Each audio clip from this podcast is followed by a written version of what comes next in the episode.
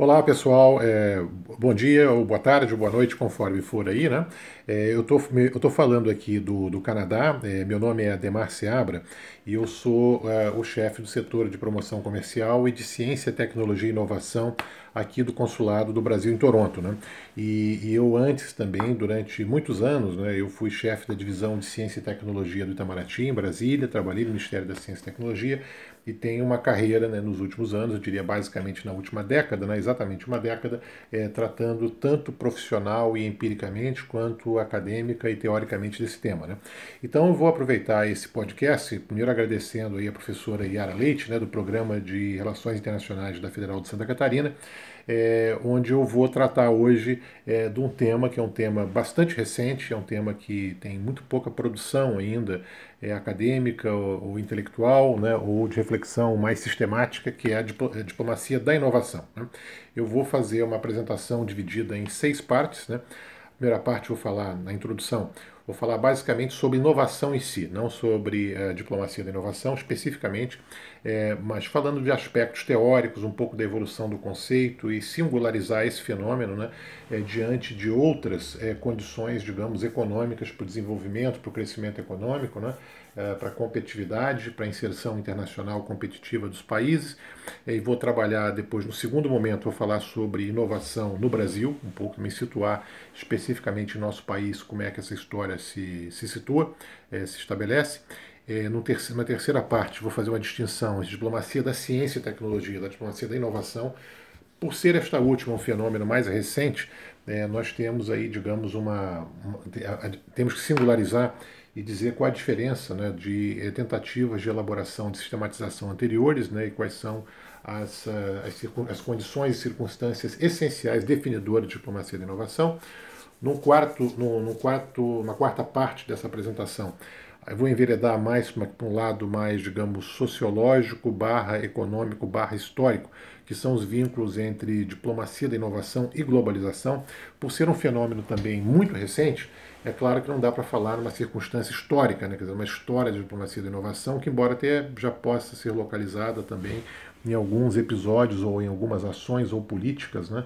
É, ou interações entre países, mas é mais também uma questão mais prospectiva, mais normativa, né, de como é que esses vínculos, como é que se pode aproveitar é, as oportunidades geradas pela globalização econômica para se desenvolver e se apresentar melhor uma diplomacia da inovação é, como estratégia de desenvolvimento de determinado país. E justamente o quinto ponto é o vínculo entre é, o que nós estamos estudando, verificando hoje, diplomacia da inovação e uma estratégia nacional de desenvolvimento dos países. Como é que, essas, como é que se imbricam, né? como é que se interrelacionam ou se interconectam esses dois conceitos e como é que um potencializa o outro e como uma é, pode ser uma condição essencial sine qua non para a realização do outro.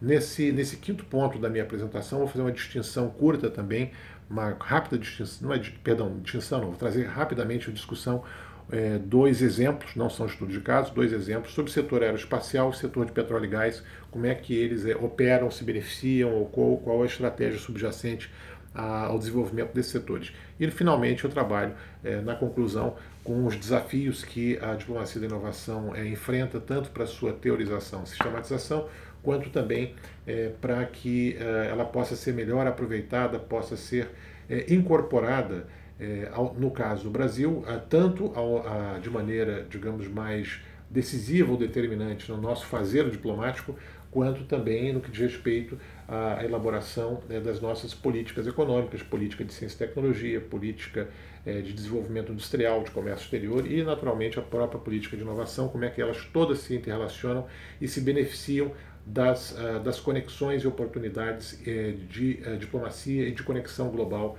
que elas pressupõem.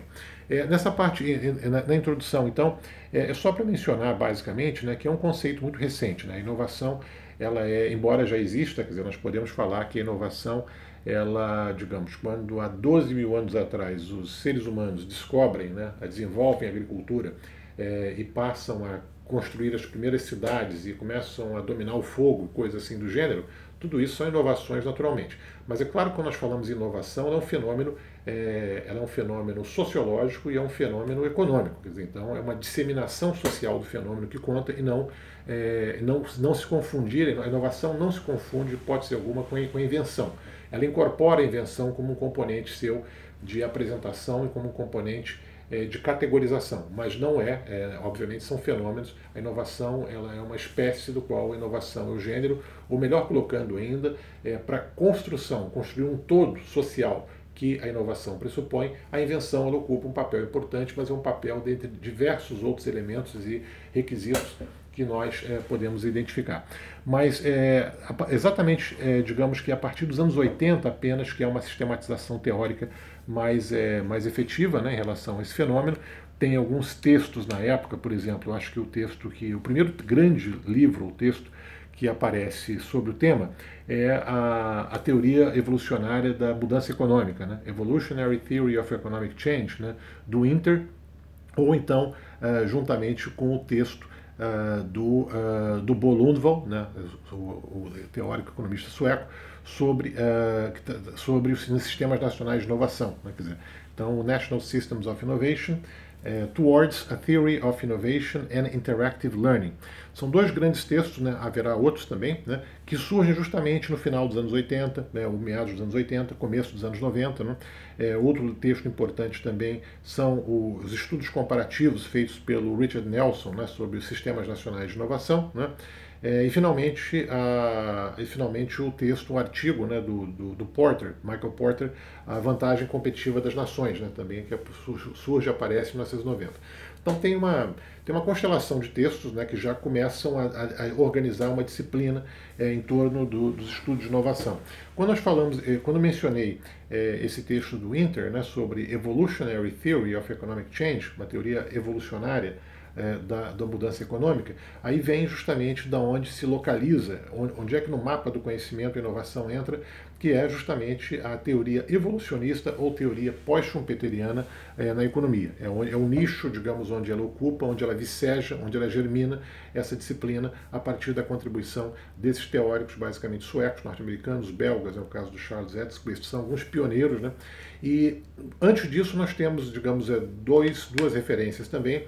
Tem um textinho pequeno, um textinho no sentido de tamanho só do, é, do Peter Drucker, né, que foi publicado é, na Foreign Affairs em 1986, né, que é um texto absolutamente revolucionário na teoria econômica, né, na década de 80, é, barra teoria econômica, mais economia política das relações internacionais, né, que é as mudanças da economia mundial, The Changed World Economy, onde ele estabelece as grandes transformações, as grandes desconexões da economia mundial, basicamente que vigoravam até meados dos anos, eh, dos anos 50, início dos anos 60, e a partir basicamente dos anos 60 que ocorrem grandes transformações na economia mundial, onde a inovação ela, ela se impõe, a inovação ela transparece como grande motor da transformação econômica, da competitividade e, e, de, e como fator explicativo da competitividade e, do, e da prosperidade e, da, e, do êxito das, das grandes economias industrializadas. Né? Justamente por coincidência também é quando começa uma grande revolução, uma grande transformação econômica no Japão, mas são diversos, uh, digamos, modelos explicativos e, e, o, e o, o, o, Peter Drucker ele captura isso em conceitos muito elegantes, sintéticos, né, de como essa transformação operou. Né?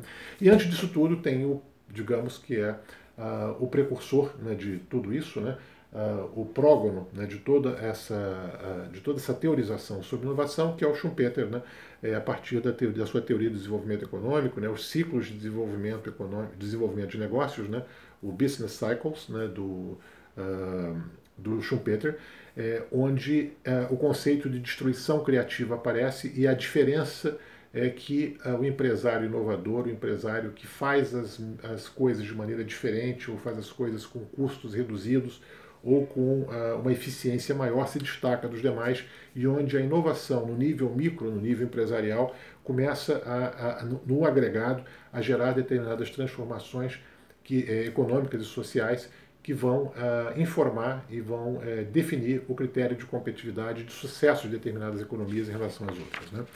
No Brasil, eh, se esse tema é um tema muito recente, tanto na literatura universal, na literatura é, na literatura econômica recente, né, ou mesmo ou ainda mais nas relações internacionais. No Brasil isso é mais recente ainda, né, quer dizer. Então nós temos naturalmente algumas é, obras ou textos ou artigos esparsos, né, que são vêm sendo publicados até no, digamos, meados dos anos 90, é, já nesse século também, mas é, eu diria para uma questão mais propedêutica, metodológica, né, ou heurística, usando essa, essa categorização metodológica, que uh, o ano de 1999 é um ano, digamos assim, fundacional para a inovação no Brasil. Fundacional no sentido de que é quando, na gestão do Ministério da Ciência e Tecnologia, na gestão do ministro Ronaldo Sardenberg, do embaixador Ronaldo Sardenberg, é quando, uh, então, são criados os fundos setoriais. Os fundos setoriais são bastante, digamos assim, emblemáticos, né? porque é, a partir daí é, há uma canalização de recursos e uma orientação é, da política brasileira de desenvolvimento científico e tecnológico para determinadas áreas, são áreas-chave, o que eles chamam, de uma, uma, chamam através de uma, uma nomenclatura bastante imprecisa, mas que dá um pouco a ideia do que seja, dessas áreas portadoras de futuro, né, que são áreas intensivas em, em capital, investimento, em mão de obra qualificada, né, quer dizer, então, aí fazendo também um parênteses, voltando ao texto do Peter Drucker que mencionado antes, né, ele faz a, o conceito síntese naquele artigo dele que eu mencionei, né, da, das mudanças da economia mundial, é a passagem da economia baseada em matéria-prima, né, a material-based economy, para uma economia baseada em conhecimento, né, a knowledge-based economy. E, curiosamente, alguns países têm uh, criaram ministérios, né, em vez do Ministério da Economia tradicional ou da Fazenda, como nós estamos acostumados, criaram verdadeiros ministérios da economia do conhecimento, né, com essa orientação para o futuro, que é, uma, é, um conceito que eu vou recuperar um pouco mais tarde, na parte final dessa apresentação, para como estratégia como, uh, e, como, uh, como uma forma, modalidade de, de, sistematizar um pouco melhor, tanto na prática política, né, da implementação de política pública, quanto também na elaboração teórica do termo. Né. Uh, mas no Brasil, os fundos setoriais, então, é criado o fundo setorial. Além, tem, claro, tem vários fundos setoriais que são é, alavancados e são orientados para promover os determinados setores mais tradicionais da economia, fortalecer a competitividade desses setores, mas nós começamos a investir também no fundo setorial aeronáutico, fundo espacial, fundo de biotecnologia. Então isso gera uma revolução que é uma ação do Estado, quer dizer, é uma inovação, mas ainda imperfeita, porque você quer motivar, quer criar e quer uh, condicionar o comportamento dos agentes econômicos né, para que sejam inovadores através de uma grande iniciativa do Estado e que tem uma resposta importante porque os fundos setoriais foram decisivos para a dinamização de alguns setores. Alguns tiveram eh, desempenho eh, melhor, outros não tanto, mas foi, eh, digamos assim, a gênese dessa história foi o ano de 99, que justamente coincide também com o momento de abertura da economia brasileira, de estabilização monetária, é um período onde é, o Brasil se abre muito mais ao exterior e rompe, de algum modo, no final da década de 90, né, com um modelo de substituição de importações que via sendo prevalecendo no Brasil desde sempre. Né? Dizer, no começo da década de 90 nós temos também um ensaio de, de nova política industrial, de nova política de comércio exterior, é, mas essa política, por, por questões é, internas brasileiras, não puderam prosperar e elas ganham um pouco mais de, cor, de corpo justamente no final dos anos 90. E também nesse período, na virada do século, é gestada, negociada a elaboração de uma lei de inovação no Brasil, que vem a ser aprovada logo depois, né, em 2004, Lei do Bem, uma boa iniciativa, outra boa iniciativa, que foi a Lei de Compras Governamentais, né, é, no final da década, 2009, 2010, que premia, favorece as atividades, digamos, econômicas, né, que são intensivas em conhecimento, inovação e desenvolvimento tecnológico no Brasil é, para fornecimento de bens e serviços para o governo. Né? E, e também, junto isso, um processo de internacionalização de empresas brasileiras. Então, é basicamente a inovação em si, nós estamos nem sequer falando de diplomacia da inovação, inovação em si no Brasil é um fenômeno caracteristicamente deste século. Né? Dizer, não, é um, não, não, há, não há, digamos, seria, digamos, é, forçar o argumento, né? quer dizer, forçar o argumento, dizer que nós tínhamos qualquer coisa que se assemelhasse à inovação no século passado. E ainda assim, quer dizer, obviamente o Brasil tem problemas graves em inovação, nós temos aí os nossos indicadores né, de competitividade, é, de inovação, de depósito de patente, de pesquisa e desenvolvimento, né, dizer, são todos é, indicadores ainda é, que informam a atividade inovadora de um país, são indicadores ainda muito incipientes diante dos desafios e da, e da presença que se espera do Brasil no cenário econômico global. Né? Uh, então, uh, com isso, nós verificamos, né, quer dizer, com a inovação como um elemento imprescindível de uma estratégia nacional de desenvolvimento, né, quer dizer, superação da era de substituição de importações, e com isso também nós, com a inovação é, produtiva que se requer do Brasil a partir dessas políticas, né, e também da imposição desse modelo né, de, eh, de inovação tecnológica como sendo elemento de competitividade, de competitividade econômica dos países, é, é, a partir daí aparece também a necessidade de que nós comecemos a desenvolver no Brasil determinadas cadeias produtivas e de valor, né, digamos assim, intensivas novamente em conhecimento, e também, uma, é, e também que o Brasil começasse ou buscasse se integrar, a, a buscar uma integração produtiva nessas cadeias é, globais. Né? Então é um desafio associado, digamos assim, o qual é, nós é, temos que enfrentar, e, e, isso já dá uma pista importante para nós, para a diplomacia da inovação. Olha, se o Brasil precisa se integrar às grandes cadeias produtivas globais, se as nossas empresas é, precisam participar de maneira competitiva dessas elas da cadeia, nós próprios é, construímos as nossas próprias cadeias globais de valor, ou, é, de algum modo, nós operarmos ainda algum tipo de substituição de importações, se esse critério ainda prevalecer, se nós tivermos condições de, de construir setores econômicos competitivos é, intensivos em tecnologia de maneira autóctone, é, com esse desafio, em todo, esse, em todo qualquer que seja essa estratégia, mesmo para desenvolvermos autóctonamente ou autonomamente esses setores, nós vamos precisar intensificar e muito as nossas, os nossos contatos e a nossa a diplomacia e as nossas interações econômicas, políticas globais, para que nós possamos absorver e, uh, e fazer uma, abrevia, uma, uma abreviação, digamos, é, um encurtamento do tempo necessário para que o Brasil possa é, construir uma, possa desenvolver uma economia mais competitiva, mais diversificada é, e, e, menos dependente dos, dos é, produtos e fatores tradicionais que, embora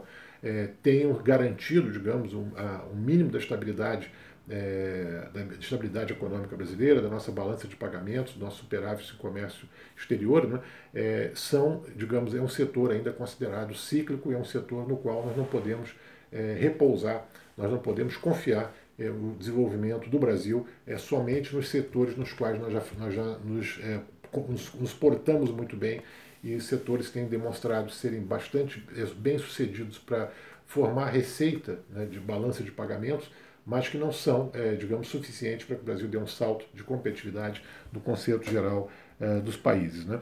Ah, voltando a, uma, a, uma, a um aspecto a uma, a uma categorização, digamos assim, a uma avaliação um pouco mais teórica desse aspecto, nós vemos a, a, a diferença. A diplomacia da ciência é, ela tem uma sistematização é, um pouco mais antiga, né? quer dizer, eu diria assim, basicamente nesse século, e a diplomacia da ciência ela tem um trabalho, digamos, é, algumas chancelarias, algum, é, começaram a trabalhar isso de maneira mais sistemática, né? eu acho que basicamente o Japão, na, na, na década passada, Uh, o Foreign Office britânico também né, trabalhou isso de algum modo, de maneira mais sistemática, mas foi justamente a Royal Society né, de Londres, né, uh, que é equivalente a uma grande sociedade britânica para o progresso da ciência, o equivalente deles, né, Royal Society, que eles publicam é, logo no começo, em 2010, uma, um livrinho, né, que é um livrinho muito influente, né, quer dizer, para estudos de diplomacia da ciência, né, que é o livro New Frontiers in Science Diplomacy, né, as novas fronteiras na diplomacia da ciência, onde estabelecem é, uma, é, uma, uma, classificação, né, uma taxonomia de três níveis, né, é sobre a ciência na diplomacia, né, dizendo como as, a atividade é, diplomática em si ela pode se beneficiar muito da avaliação científica em algumas e como falamos em científicas, como falamos em ciências, estamos falando naturalmente de diversas disciplinas nas quais a diplomacia pode atuar. Falamos também é, diplomacia para a ciência, né? quer dizer, como é que o fazer diplomático pode ser é, efetivo, pode ser eficaz, né? quer dizer, pro, pro, a, o aprimoramento e o adensamento das redes de colaborativas para pesquisa científica e a ciência para a diplomacia, nós estamos falando, né? quer dizer, então é como a atividade científica, ela, aí é, o, é, o, é, o, é a ação inversa, né? É a ação oposta, é, num outro nível de como a, de como a colaboração entre é, redes é, de pesquisa científica pode aproximar os países e ajudar na diplomacia, ajudar na superação, digamos, de, de, uh, de antagonismos políticos. Né? Fala-se muito, por exemplo, da aproximação de cientistas norte-americanos e iranianos né, no momento de, momento de crise política entre esses países e que serviu para aproximar, digamos, as sociedades as comunidades dos dois países. Né? É, então, a diplomacia da ciência tem uma elaboração, digamos assim, um pouco mais sistemática, né? É, ela já, inclusive a prática também da diplomacia da ciência, ela é quase tão antiga né, quanto, quanto a própria ciência, né? É, ou, a ciência como disciplina mais organizada através de leis, digamos assim, de leis e princípios né, de filosofia da ciência, de sociologia da ciência, é, sempre pressupôs esse tipo de colaboração, de troca, né? estamos falando aí da Europa do século, do século XVII, do século XVI, essas trocas e colaborações já existiam, mas isso é um fenômeno também é, bastante recente, contemporâneo, de que a pesquisa científica, a descoberta científica, ela é um fenômeno que é feita hoje a partir dessas redes colaborativas e cada vez mais globais. Não me recordo exatamente agora, estou citando de memória, mas tem artigos, por exemplo, científicos, e tem um caso, eu acho até que me lembro agora, é um artigo da que foi o desenvolvimento da, uh, do, no combate a uma praga nos Laranjais de São Paulo, né, um projeto em que a FAPESP em São Paulo esteve envolvida, que foi a pesquisa para uh, achar um, antídoto contra a Xylella fastidiosa, né, que era uma espécie de bactéria que, que, que arrasava com os laranjais de São Paulo, foi feita uma grande pesquisa e os artigos e as redes que trabalharam com isso tinham mais de, de 70 autores, 60 autores. O projeto Genoma Humano também é um projeto que envolve rede colaborativa de centenas de pesquisadores de vários países, entre os quais o Brasil também. Grandes experimentos científicos, por exemplo, na área de astronomia, né, é, consórcios como o ESO né, na Europa ou o CERN né, em Genebra, tudo isso pressupõe esses grandes consórcios científicos, essas enormes redes colaborativas globais para fazer ciência, de modo que não se concebe mais hoje a ciência em laboratório isolado, é uma, quase que uma fábula, digamos assim, do século XIX ou do início do século XX, que não mais sustenta do ponto de vista mesmo da sociologia da ciência. A ciência não se faz, não consegue mais ser um empreendimento intelectual, mas um trabalho colaborativo em que cada, uh, cada centro, departamento, ente né, e pesquisador é um núcleo, é uma engrenagem poderosa né, na construção é, do, do, objetivo de pesquisa é, comumente definido. Né? E quando nós falamos, agora, é, quando nós falamos também de diplomacia da inovação, né, quer dizer, com esse conceito que ele precisa ainda ser melhor sistematizado, ele precisa ser melhor trabalhado ainda, melhor apresentado, é, nós temos, por outro lado, diversas evidências da diplomacia da inovação em si. Né? É, Pode-se dizer, inclusive, que nenhum país industrializado, país que conseguiu fazer uma transformação produtiva na direção de uma economia de serviços, né, de uma economia intensiva em conhecimento, intensiva em valor, eh, de valor agregado, né, é, não conseguiu construir, nenhum país fez isso de maneira autóctone, sem recorrer a essa colaboração, essa rede, é, que seja através de uma, de uma colaboração internacional, interestatal ou de entes e atores né, e de uh, entidades, instituições de cada país em colaboração direta com a outra, com um resultado que gerou uma maior competitividade econômica é, dessas, é, desses países, digamos assim, mais industrializados.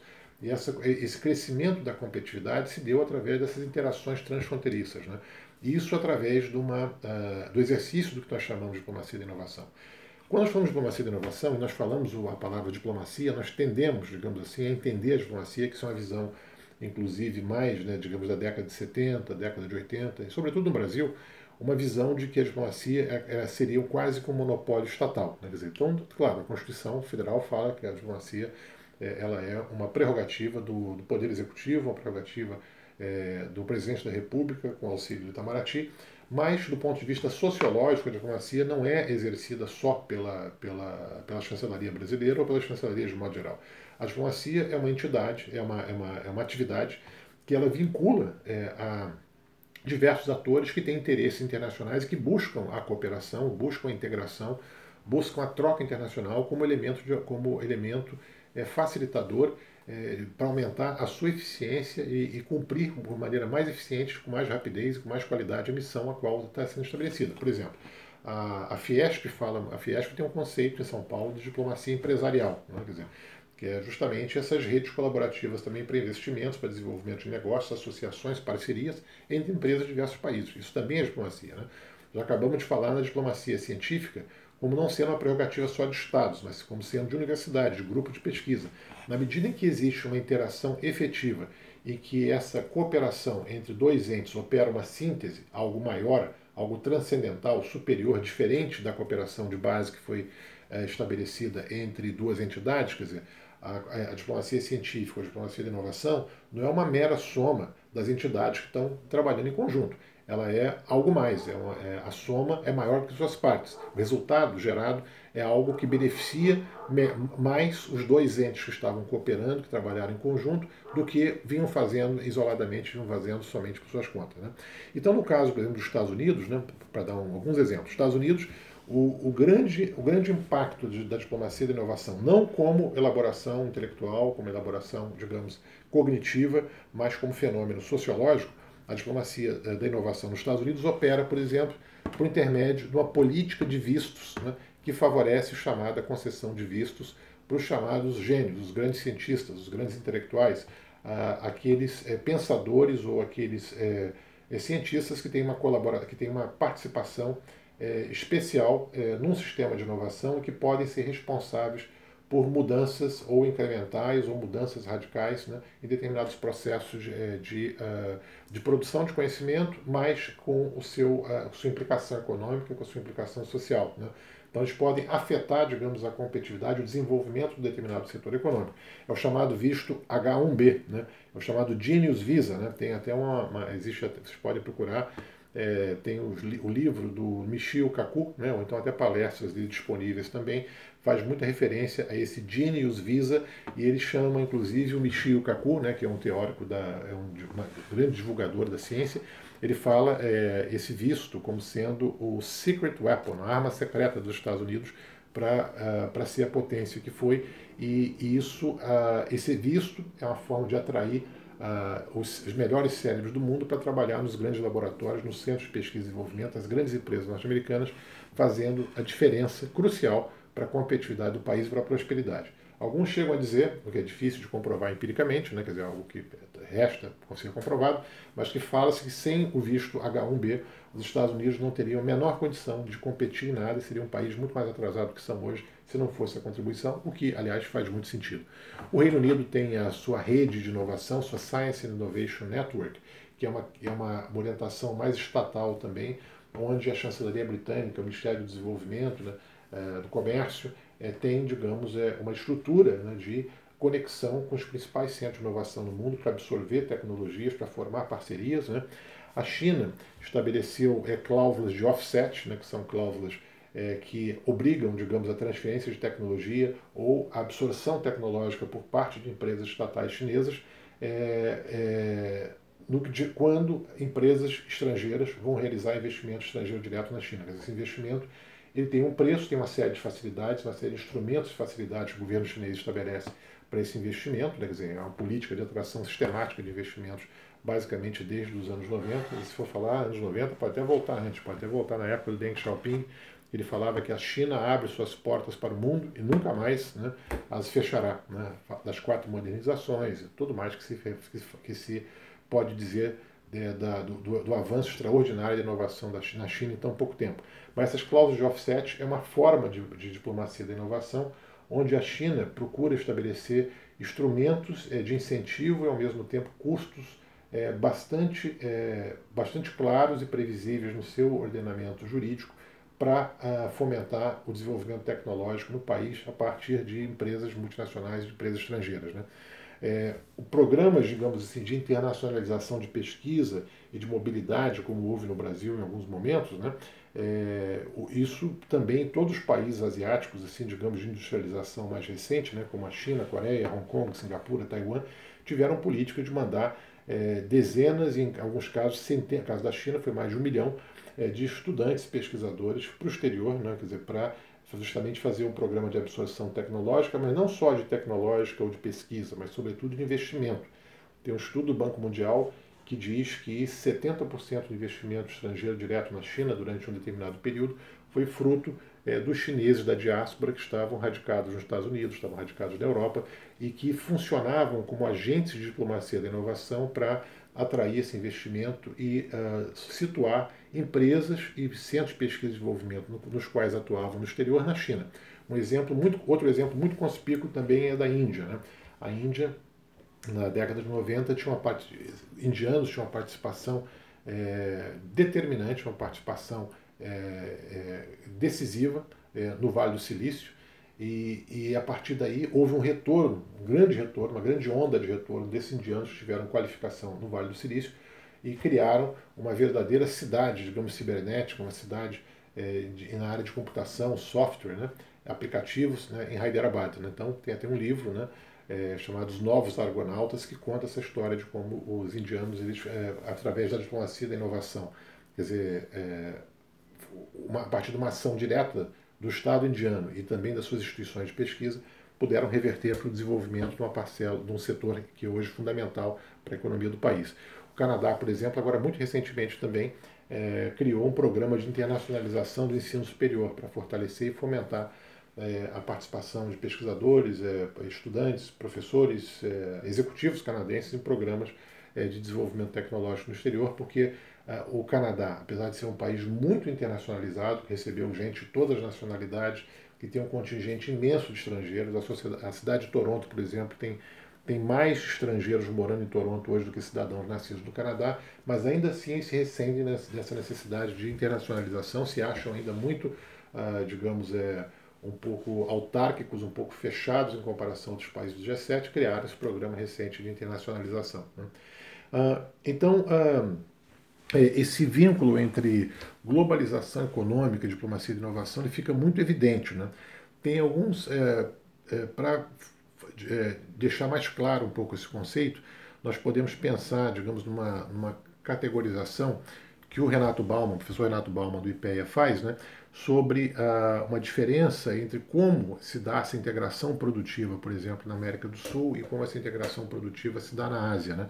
No caso da América do Sul, onde nós temos ainda uma temos uma diplomacia da inovação ainda incipiente, tem muito, digamos assim, a se, a se desenvolver e que tem um potencial muito grande ainda né, para se para contribuir com, com, o desenvolvimento desses países, né, ah, nós dependemos muito do mercado propriamente regional para exportação dessas manufaturas. Né? É, nós temos uma, uma, baixa competitividade nesse aspecto. Né? Os países grandes, o caso do Brasil, por exemplo, nós exportamos os bens de produção, né? quer dizer, importamos os bens é, primários dos países menores. Então isso cria uma relação não dinâmica. Ao passo que na Ásia, seguindo ainda essa classificação, essa tipologia do professor Renato Bauman, o que se prevalece são os multiplicadores regionais. Né? As economias maiores, né, quer dizer, e as menores elas se integram em oferta e demanda de bens de produção. Né, quer dizer, e esses bens, de, esses bens de produção, eles criam bens de consumo final que circulam, por sua vez, entre essas economias, entre as economias maiores e menores, né, quer dizer, chamada economia central e as economias que gravitam em torno dessa central. Então, uma relação dinâmica. E essa relação dinâmica ela é, foi responsável, em grande medida, pela prosperidade da Ásia-Pacífico né, e, pela, e pela presença diferenciada da Ásia-Pacífico no cenário econômico global nesse século, a partir de determinado momento. Né. Então, tem uma série de fatores que explicam esse dinamismo né, é, da, da Ásia-Pacífico é, em relação, digamos, à América Latina, mas um fator, uma consequência disso é muito visível para nós aqui na América Latina de modo geral. Até, digamos assim, o começo do século, 2003, 2004, um país como a China era o 13º ou 14º principal parceiro comercial da maioria dos países da América Latina. E hoje em dia é o principal parceiro comercial de quase todos os países. Né? Então essa transformação produtiva é, não é só uma questão, digamos assim, de uma estratégia de desenvolvimento da China, uma diplomacia da inovação da China em relação a, a seus outros parceiros e atores regionais, mas foi uma, uma integração produtiva a partir das empresas privadas e uma, uma, uma, redefinição da, da, da divisão do trabalho né, nessa região que gerou essa competitividade e que fez com que a produção pudesse transcender a sua própria região e alcançar, é, alcançar é, uma escala global. Né? É claro que está acoplado também com a estratégia diferenciada desses países já lá atrás, já nos anos 70 e 80, é, de fazer com que é, a sua produção e as suas empresas multinacionais, os casos dos chaebols, por exemplo, coreanos, né, é, pudessem ser, é, pudessem também produzir orientados para o mercado global e não apenas para o minúsculo mercado é, coreano, que não seria capaz, digamos assim, de gerar essa competitividade ou de gerar essa projeção das suas empresas, digamos assim, num cenário meramente regional. Então existe uma conjunção de fatores, digamos assim, no qual a diplomacia da inovação desempenha um papel fundamental, crucial é, para essa é, estratégia. Né? É, chegando agora no último ponto da, da, minha, da minha apresentação aqui para vocês, né? É, falando só é, de uma questão crucial que ela serve para a teoria da inovação, como, como propriamente é, de maneira específica, mas, e sobretudo para a diplomacia da inovação. Para uma diplomacia da inovação ser eficiente e eficaz, obviamente ela tem que partir da perspectiva da demanda e não da oferta. Né? Quer dizer, a perspectiva da oferta é uma, é uma concepção considerada bastante assim ultrapassada. Né? Nós pensando, por exemplo, no desenvolvimento de uma série de setores, como a economia como a brasileira precisa desenvolver do ponto de vista tecnológico, de competitividade global, com a parte, por exemplo, de manufatura, engenharia de produção, né, tecnologia industrial, é, inteligência artificial, petróleo e gás, setor aeroespacial, materiais avançados, agroalimentos, qualquer coisa dessas, né? É claro que nós precisamos que esses setores eles tenham uma estratégia própria né, de, eh, de competitividade global, aí emulando de, em algum modo essa estratégia que foi, eh, digamos, seguida pelos países asiáticos nos anos 80, né? mas é necessário ter uma prospecção tecnológica, uma projeção. Então, por exemplo, se nós temos um, um setor de petróleo e gás, nós precisamos fazer uma exploração desse setor, é claro que tem uma série de outros é, elementos que tem a ver com o mercado global, tem a ver com a dinâmica né, é, da oferta desses produtos no mercado global e como é que isso pode impactar ou não a pesquisa e desenvolvimento desses setores e a própria viabilidade de exploração econômica de alguns deles. Mas é claro que você tem que ter justamente a estratégia é, de desenvolvimento de um país, tem que levar em consideração esses fatores e pensar quais são os setores que eu sei que daqui a 20 anos, daqui a 15 anos, quando nós fizermos, estamos fazendo investimento agora para desenvolver esses setores, eles vão ser competitivos é, nos próximos anos e no futuro previsível. Então é complicado fazer, digamos assim, um investimento em um setor que nós não sabemos qual é a resposta que ele pode trazer nesse futuro previsível. Mas de todo modo, por isso que a concepção de demanda ela é decisiva e não a de oferta. Demanda no sentido que o setor ele precisa saber onde ele quer se situar, onde é que ele quer estar, como ele quer se portar em relação aos parceiros, como eu quero fazer para aumentar as minhas receitas, para aumentar a minha intensidade de emprego qualificado, para aumentar a minha empregabilidade, para é, aumentar a minha intensidade de conhecimento nele, criar cadeias produtivas.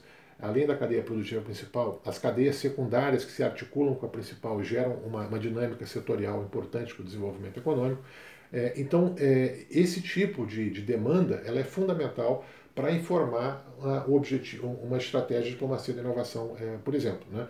Então, é, se nós basearmos, por exemplo, que nós temos de oferta de conhecimento nas universidades, oferta de patentes, o que há disponibilidade, digamos assim, de, é, de tecnologia é, no mundo, até mesmo de capital investimento, se nós não sabemos claramente o que nós, como nós queremos investir, como nós queremos aplicar esse conhecimento, esse capital, esse modelo de gestão num desenvolvimento setorial, a partir de um planejamento, é, ou a, no planejamento que eu digo no nível inclusive micro, no nível micro ou meso, que é o nível do planejamento setorial, digamos assim, de algum setor econômico ou de algumas empresas, né, empresas médias ou, ou, ou, ou num parque tecnológico, né, ou, ou, ou de uma multinacional. Então esse planejamento ele, ele é essencial para que nós possamos. Esse planejamento deve pressupor sempre uma expansão de mercado. Obviamente, se você quer ficar, se você está contente de ficar com o seu nicho de mercado, com a sua receita, com a sua lucratividade e com o seu desempenho naquele mercado, você não precisa de tomar de inovação e nem precisa de inovação. Mas o risco, obviamente, que é um risco muito grave, é o risco de você ficar para trás, ser ultrapassado na competição e ter que depender sempre de barreiras comerciais elevadas, de tarifas elevadas né, e de mecanismos de proteção para manter, para sobreviver. Né. Como nós sabemos que em longo prazo é, o protecionismo comercial ele é uma, uma ferramenta que ela é de uso limitado e ela tem eficácia igualmente limitada e ela não pode ser um fator, jamais é, do mesmo modo que produção de bens e setores e serviços tradicionais. E proteção comercial, elas têm um alcance muito limitado para assegurar a prosperidade do país, como temos vários estudos sobre isso, só para ficar, por exemplo, no caso é, da, dos agroalimentos, por exemplo, né, que hoje em dia são fundamentais né, para o balanço, é, balança comercial brasileira, né, nosso balanço de pagamentos e tudo mais, mas é, são setores que nós sabemos, né, quer dizer, que um nível muito grande de investimento, né, ou de produtividade, né, quer dizer, é, o aumento da produtividade, ela gera receitas apenas marginais em relação ao investimento gerado, porque são mercadorias ou são produtos e serviços que têm, têm são, são grandemente, enormemente cíclicos, né, enquanto que os bens já intensivos em tecnologia, em valor, inovação e conhecimento, eles são, eles são anticíclicos e eles garantem é, retornos, margens de retorno crescentes ao longo do tempo e são margens de retorno proporcionais ao investimento e, a, e ao grau é, de competitividade de, de, inovação tecnológica alcançado. Né? Então, é, por exemplo, no caso no setor aeroespacial, que nós, somos um, temos um, nós já temos uma base, digamos, produtiva, uma base de pesquisa, uma base é, de institucional importante, né? É, é, claro que nós temos que é, nós temos que ter uma demanda clara para o setor espacial. Não adianta o Brasil também desenvolver excelência em determinados centros, em determinadas pesquisas, iniciativas, né, ou até mesmo produtos, né, é, se nós não termos, né, no caso, uma estratégia para o setor espacial brasileiro de demanda de bens e serviços. Né? Então nós temos que ter no Brasil, é, isso seja é, vinculado com o setor privado, demandas do Estado brasileiro, né? É, de pesquisa e desenvolvimento também, por exemplo, temos que ter um processo, um programa de monitoramento da Terra, de, de lançamento e construção, desenvolvimento de satélites meteorológicos, aproveitamento econômico dos oceanos, telecomunicações. Então, por exemplo, o setor espacial em alguns países, como o Japão, por exemplo, através da JAXA, né, ou então a Agência Espacial Britânica, geram receitas para os seus respectivos PIBs da ordem aí de 80 bilhões de dólares por ano. Ao passo que no Brasil, essa receita ela é ínfima comparada com esses países, mas nós podemos ter pela, pela diversificação, pelas necessidades, pelo impacto que um setor espacial pode ter na economia brasileira, por exemplo. Então, gerar uma demanda é, frequente, constante e sustentada de serviços e produtos tecnológicos da área aeroespacial, isso vai naturalmente garantir uma autonomia tecnológica. Tem uma série de tecnologias que nós precisamos desenvolver nessa área que nós não dispomos ainda, mas, sobretudo, investimento, capital e planejamento, é, tanto no nível é, micro privado quanto no nível macro estatal, para que essas articulações sejam bem feitas. No caso do setor de petróleo e gás, tem um exemplo muito interessante de como se articula o componente da demanda com a globalização e a diplomacia, globalização econômica e diplomacia da inovação. Como é que esses conceitos estão é, muito bem concatenados, né, estão bem ah, articulados. É, quando nós pensamos, é, esse estudo sobre, sobre petróleo e gás, tem um estudo seminal, que ele é clássico né, do, do Celso Furtado, da década de 70, que é um texto, que são os ensaios, chamados Ensaios sobre a Venezuela. O livro está disposto aí, está tá disponível aí, né, é facilmente acessível. Esse ensaio sobre a Venezuela tem um subtítulo muito interessante: Subdesenvolvimento com abundância de divisas. Né? Justamente isso. A Venezuela conseguiu, é, a partir das últimas décadas, né, é, uma grande abundância, uma receita grande líquida por conta das vendas decorrentes do petróleo. Naturalmente, é, o Celso Furtado escreve isso durante é, os grandes choques do petróleo que geraram uma, um aumento de receita extraordinário para esses países, sobretudo para a Venezuela, mas esse aumento de receita não foi, é, não foi, é, não, não ajudou em nada, digamos assim, a Venezuela a criar um sistema de inovação ou a se desenvolver tecnologicamente ou a diversificar a sua produção e se tornar competitiva. Né?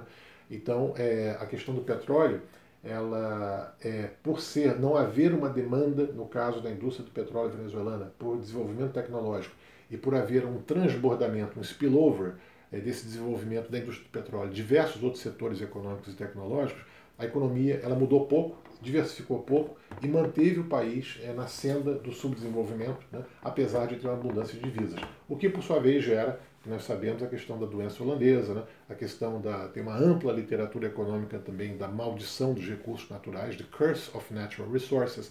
Então, é, não é suficiente para isso. E o Celso Furtado faz o contraponto é, da Venezuela, né, do subdesenvolvimento com abundância de divisas, faz o contraponto da, é, da Venezuela com a Venezuela a partir da Noruega.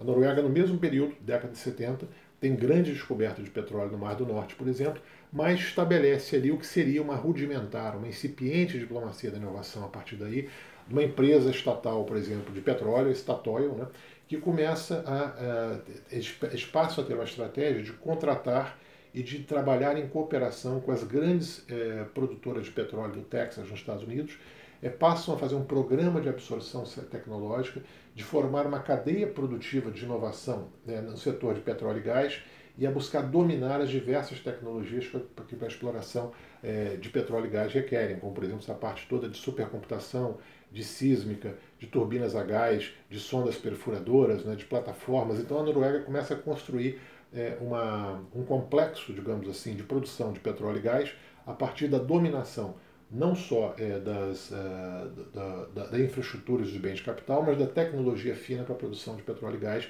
que é um domínio tecnológico, por exemplo, que não foi alcançado pela Venezuela, apesar de ser, uma, de ser a potência petrolífera incomparável que nós, nós conhecemos. Né? Então, uh, eu acho que chegando mais ou menos ao fim, né, nós sabemos que, que a diplomacia da inovação ela tem algumas. A inovação tem algumas características, eu não mencionei na, na apresentação é, de vocês para vocês agora, né? mas nós temos aí alguns fatores como intangibilidade, multiestabilidade, historicidade, interatividade e outros ADs mais que são os elementos essenciais que definem a, é, a característica essencial da inovação em si. A diplomacia da inovação, obviamente, além de incorporar esses elementos, que pode, isso vai ser, pode ser, é, pode ser é, um convite para uma outra, uma outra oportunidade, né?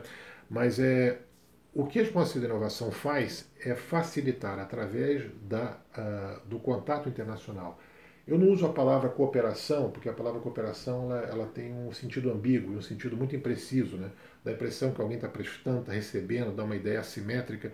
Não é bem assim. A diplomacia da inovação ela é construir sínteses, né? ela é operar é, construção de riqueza naquilo que eu mencionei antes para vocês, que é em que o todo fica sendo maior do que as partes. Mas a diplomacia da inovação ela é uma ação clara do Estado brasileiro ou do Estado nacional do que nós estamos falando, das empresas desses países, né, é, dos centros de pesquisa e desenvolvimento e até das universidades e, sobretudo, da interação entre setores né, na, na fórmula que eu falei para vocês, 3 mais 3, né, é o número mágico para a diplomacia da inovação, o número 6. Não é o número 2, não é Estado mais Estado, é Estado, é, iniciativa privada, é, setor produtivo, mais centros de pesquisa e desenvolvimento universidades, 3 mais 3 de um país A com o país B. Né? Então é a busca de investimentos, é a busca de tecnologia, de modelos de gestão, né? É, e, e, e, sempre na interação entre esses agentes né, em relação a, ao parceiro internacional que se busca. E é claro também que é uma questão importantíssima que talvez devesse ter sido falada logo no começo, né, não foi dito, né? Não adianta fazer diplomacia de inovação eficaz, digamos assim, internacional, se você tem, domesticamente, você tem um sistema de inovação ainda incipiente, quebrado, imperfeito, né? Quer dizer, o sistema de inovação, basicamente, todos os, todos os, uh, todos os, os, as formulações teóricas, né, colocam como um tripé, né, que nós sabemos, hélice tripla, triângulo de sábado, etc. Né? Vamos imaginar o sistema de inovação como sendo quatro pernas, né, em vez de, de três, né? Então não fica em pé, quer dizer, uma mesa com três pés ou com dois pés cai, não sustenta, né? Quer dizer, então é, você pode botar uma tampinha de refrigerante num bar, no, no bar lá, no, debaixo da mesa, está meio bamba, né? Mas no final vai precisar exatamente é, dos quatro pés sólidos, harmônicos, né? E simétricos para poder sustentar o sistema todo e, e a partir daí você fazer a, a cumprir as funções que ela tem que cumprir. Então é fundamental você ter um sistema de inovação robusto ou, ou investir no sistema de inovação, transformá-lo em prioridade política, digamos, centralidade política do Estado, é, e no qual a diplomacia da inovação ela é uma espécie, ela é um elemento que vai contribuir decisivamente para a política nacional de inovação, por sua vez articulada com a política de comércio exterior, com a política industrial, ou seja, não existe inovação em nenhum, nenhum ângulo, sob nenhum é, sob nenhuma perspectiva que nós pudermos abordar o fenômeno, sem que haja uma ampla interação, é uma interação, digamos, que ela tem, é, tem vários determinantes, vários ângulos, né? quer dizer, então tem esse ângulo da interação de políticas, tem um ângulo da interação entre os agentes do sistema, tem o ângulo da interação e da, e, e da, da, da, ação conjunta internacional. Então, esse nível de interatividade, que nós falamos basicamente de coordenação, e para ter coordenação é um projeto comum da sociedade, inova, inovação, diplomacia de inovação é isso, é um projeto de uma sociedade, é um projeto de um momento histórico, é um projeto onde uma nação ela se, eh, ela se, uh, se galvaniza em torno de um objetivo. E é claro que nós podemos falar, por exemplo, de exemplos extraordinários como foi o caso do projeto Apollo nos Estados Unidos, é, projeto Manhattan. Nós podemos perfeitamente ter no Brasil pensar uma vez, não de maneira voluntarista, mas de maneira articulada na sociedade, nós sermos, digamos, uma grande potência biotecnológica no futuro, através que fosse um equivalente no projeto Manhattan para a biotecnologia no Brasil. Aproveitamento é, dos recursos da biodiversidade amazônica, por exemplo, né, quer dizer, é, pesquisa e desenvolvimento, né, quer dizer, uma série de elementos né, de, que tem a ver com biotecnologia é, agrícola verde ou biotecnologia é, vermelha na saúde, né? quer dizer, nós podemos ter uma série de aplicações, mas precisa ter um esforço nacional, uma coordenação nacional e não só ser o elemento de uma entidade ou de um agente econômico, assim, isoladamente falando. Né? Então, isso, eu acho que esses são pontos que nos dariam, eu acho, acho que esses pontos, embora nos falte ainda uma estratégia argumentativa, né, nos falta ainda uma elaboração sistemática, teórica sobre diplomacia da inovação, né, eu acho que isso que eu passei para vocês são alguns elementos, né, quer dizer, que, que tem até uma contribuição, inclusive, de um país, digamos assim, uma potência média como o Brasil, qual é a estratégia que deve seguir, deve perseguir através da inovação para o seu desenvolvimento econômico e tecnológico, né? mas esses elementos eu acho que eles estão bastante claros, né? e nesse, eh, nessa síntese né, de que foi é, passada para vocês, a síntese teórica lá de trás, né, nós estamos falando, né? é, de, de 40 e tantos anos atrás, do Peter Drucker, né, de perdão, 30 e poucos anos atrás, do Peter Drucker, de criar uma economia do conhecimento, uma knowledge economy, né, e não sermos, como foi também, é, até um bom livro, aliás, um bom livro publicado no Reino Unido em 2008, sobre o Brasil, né, chamado Brasil, The Natural Knowledge Economy, Brasil, a economia do conhecimento natural. Nós queremos ser uma economia do conhecimento, ponto, pura e simplesmente. Não uma economia do conhecimento natural. Não, não precisa adjetivar essa economia do conhecimento que nós queremos ser. Tudo tem que estar incorporado nisso. Né? E também a formulação síntese de ser o 3 mais 3, né? quer dizer, e não 1 mais 1, ou, ou principalmente quando nós temos zero, né? quer dizer, quando internamente no país essa articulação ela ainda é muito incipiente ou ainda ela não aproveita todo o potencial que o país pode oferecer é, para o seu desenvolvimento tecnológico. Né? É, então, uh, nós, é, e também eu acho que uma última palavra também é que é, o próprio setor público pode também inovar e deve inovar, né? quer dizer, deve inovar através da primeiro uma, uma inovação que nós chamamos mais negativa, né? que é a eliminação dos entraves e barreiras à inovação. Tem várias desses entraves e barreiras que precisam ser enfrentados para que essas forças produtivas no Brasil sejam liberadas no sentido de que dê veso, né, dê asas, digamos assim, à inventividade e à grande é, capacidade de adaptação e à criatividade, a capacidade empreendedora, o saber se virar que o brasileiro tem, inclusive, que pouco, poucas pessoas têm no mundo, mas nós não temos um caldo ainda, é, um, um, conjunto, nós temos uma base, digamos, social, né, quer dizer, que permita que é uma base econômica, uma base institucional que permita dar veso e asas a essa inventividade brasileira, que quando essa essa formatação institucional, essas reformas, digamos assim, é, estruturais do Estado brasileiro, acompanhadas né, de uma desburocratização, de uma simplificação, nós podemos ter, uma, podemos ter um desenvolvimento muito rápido que nos surpreenderia, inclusive em relação às limitações que nós temos que enfrentar agora. Né? Então, é um exemplo curioso, né? o, Reino Unido tem um, tem uma, um livro branco né, da inovação que foi publicado acho que por volta de 2010 e ali tinha um item que eles chamavam de Power to Innovate, né, o poder de inovar, que era a capacidade do gestor suspender a legislação em alguns processos experimentais, naturalmente, suspender a legislação que estava travando a inovação, o desenvolvimento de determinadas práticas e processos né, de desenvolvimento econômico-tecnológico. Então isso era uma forma de inovação no setor público que também é, tem que nós temos que estar atentos, nós temos que contribuir, ter um planejamento também nesse, nesse lado, né, que é a responsabilidade do Estado nos processos de inovação. Né? Uh, e, e finalmente, então, uh, tudo isso voltado, né, quer dizer, para é, tudo isso pressupõe também essa inventividade, uma antevisão também. Nós temos que ter condições de enxergar o futuro, de ver bem longe e ver, onde, ver bem longe de dois, dois aspectos. Um aspecto mais de futurologia, de antecipação de cenários, de fazer apostas, isso aí é história, é, o próprio conceito de inovação pressupõe isso, nós não estamos livres de ter, fazer esse exercício de futurologia, né? Mas também pensarmos é, objetivo e concretamente onde é que nós queremos que nosso país esteja daqui a tantos anos, daqui a 5, 10, 15 anos. Esse exercício não é uma camisa de força, nós temos que seguir essa linha, seguir esse planejamento, essa rigidez. Claro, claro que ele pressupõe muita disciplina, é, pressupõe persistência, pressupõe continuidade, não se pode parar. O processo de inovação não pode ser interrompido, porque todo investimento feito até então ele pode ser perdido, pode ser é, desaproveitado. É fundamental que tenha persistência, disciplina, né, tenacidade em relação a esses propósitos, e, uh, e, mas essa capacidade de imaginar o país que ele pode ser é, em tanto tempo, em tantos anos, em relação ao que nós somos hoje. Mas essa rota tem que ser construída a partir de agora. Então nós estamos agora, estou falando para vocês aqui, agora é, no início de setembro de 2019, né, nós podemos perfeitamente dizer que Brasil, que Brasil nós queremos é, ter em 2030. E para isso, as escolhas são feitas agora e as, e as estratégias são definidas agora também. E uma coisa é certa: isso é preciso ter o concurso da sociedade como um todo para que esse projeto, qualquer que seja, ideias são muitas, todas as ideias são bem-vindas, talvez as ideias até e os setores são menos importantes do que a qualidade e a persistência do trabalho que vai ser feito para alcançar essa ideia que for socialmente definida sob a liderança do governo e, sobre, e com a ação é, do setor privado e, das, e do setor produtivo brasileiro. Muito obrigado pela atenção de vocês. Falei bastante, mas é um tema bastante apaixonante, um tema bastante envolvente, né? É, e, e gente, isso é só, digamos assim, são os elementos iniciais para reflexão sobre um conceito tão instigante que vai requerer muito mais elaboração e que eu acho que a, que a professora Yara aí no programa de Ciência, Tecnologia e Inovação né, em Relações Internacionais está de parabéns por ser um dos centros que já são que estão é, no Brasil se tornando também referência pouco a pouco nessa reflexão e que pode trazer uma contribuição é, grande para esse debate tão indispensável e necessário no Brasil. Muito obrigado e, mais uma vez, bom dia, boa tarde, boa noite, conforme aí o tempo que vocês estão vendo. Muito obrigado e um abraço a todos.